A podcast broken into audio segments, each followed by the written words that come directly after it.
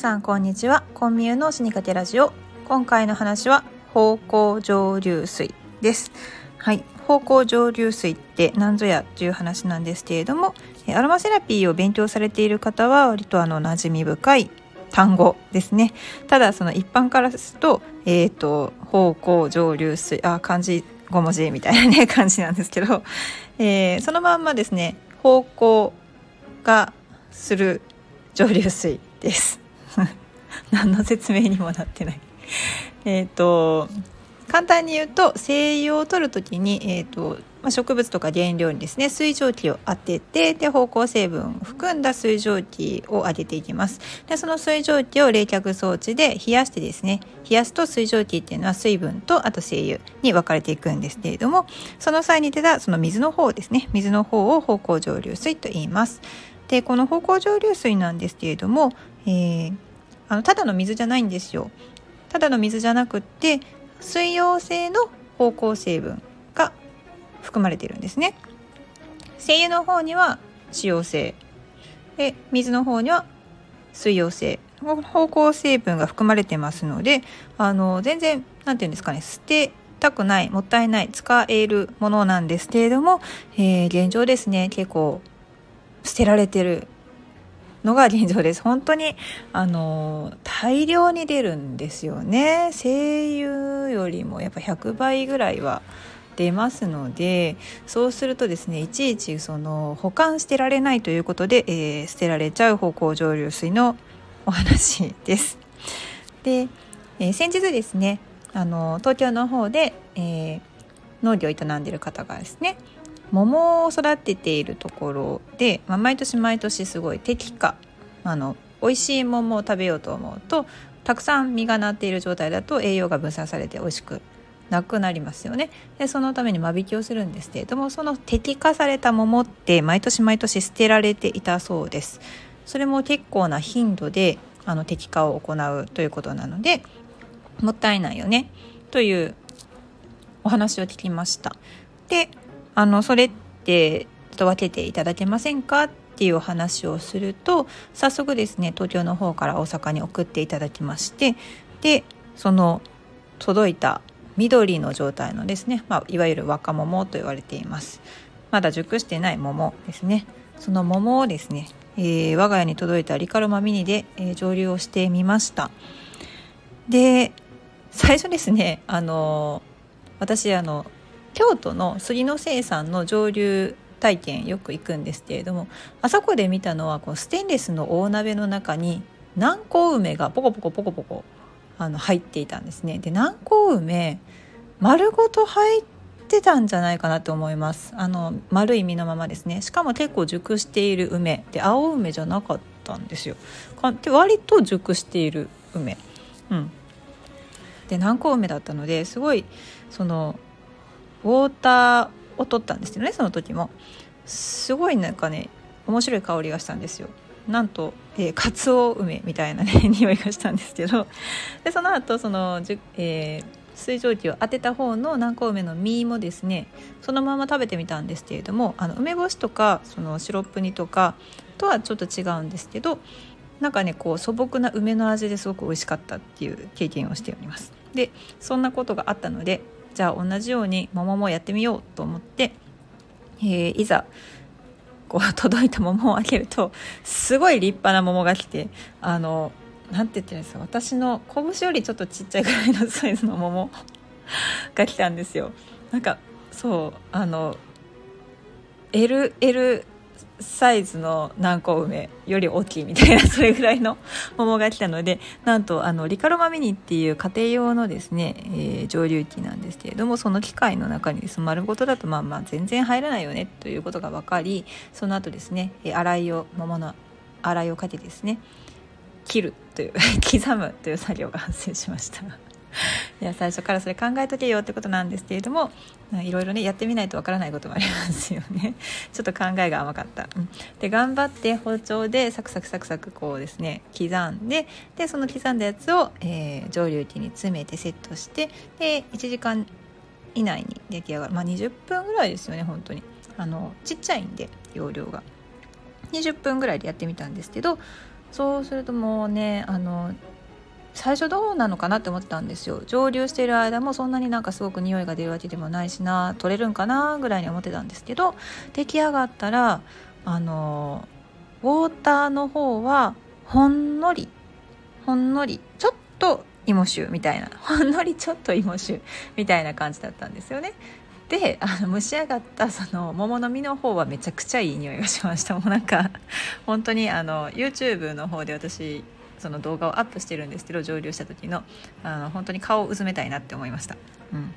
でその取れたウォーターなんですけどしばらくですねちょっと置いておくと、まあ、1日経っただけでもだいぶまろやかになっていてで今ですね遮光のスプレーペットボトルに詰めて使ってるんですけどあのいい香りです。すごくほんのり桃の香りなんですけど何て言うのかなちょっとこうやはり緑の香りもしてであのこれ使い方ないのかなって言ってその桃をくださった方とお話ししてたんですけれどもうんあの芳香蒸留水の使い方っていうのが今のところ本当に日本では精油中心になっているのでなかなか使われるところが広まっていないというか使い方も広まっていないし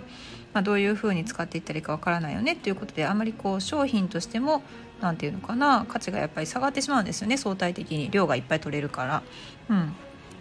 でこの桃のウォーターってじゃあどういう成分が入っていて、まあ、その成分によっては、まあ、こういうことが期待できるんじゃないかなっていうふうに考えようと思ったんですけど、まあ、インターネット上でいろいろ探してみてで論文とかないかなって思って探してみたんですけれどもまあデータないんですよね。公開されているものがないなと思ってないなと思ってずっと探してるんですけどただねなんか一つエピソードを発見してえー、っと和歌山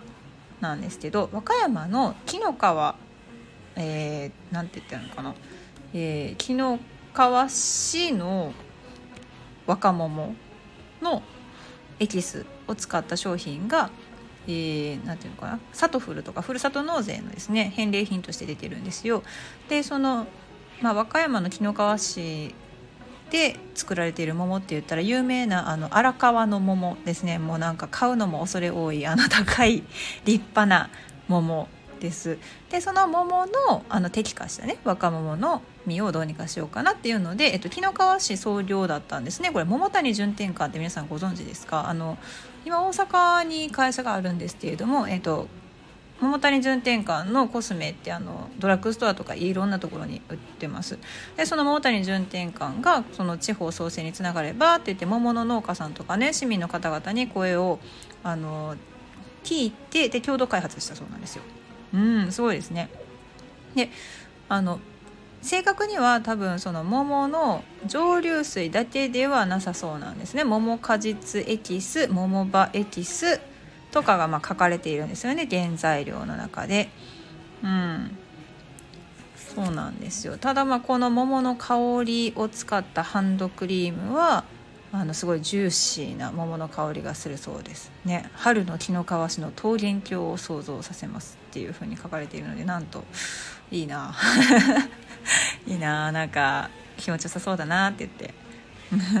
感じています。ただこれ返礼品なのでねあの寄付金額込み込みの価格になってるのであの5個で1万5000円とかするんですよね。ちょっと買えないわこれっていう感じですけど。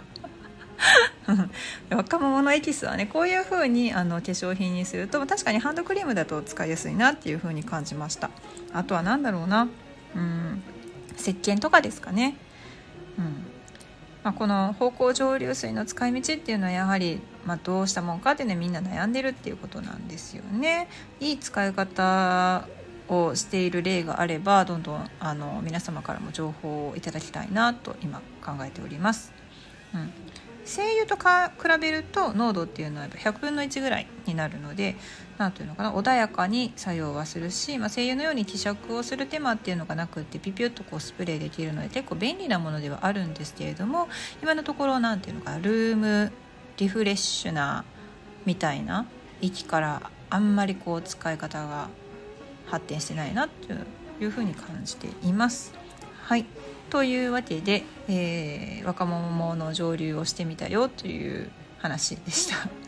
ちなみにあの若桃とかですね梅の種とかですね青い実には毒性があるよということでで加熱してもそんなに毒性は減らないんだよというのを、まあ、ちゃんと資料で読んだんですけれどもただですねその有害な息になるには100個ぐらいですね種をあの食べないとダメらしくって まあそこまで考えることではないのかなと思っていますでもその辺のこととかもきちんとしたですねなんかこうデータが出ていたらもうちょっと安全に、うん、考えてできるのになっていうふうに思っています。はい、で最後に告知なんですけれども、えーと、7月4日の夜8時からですね、えー、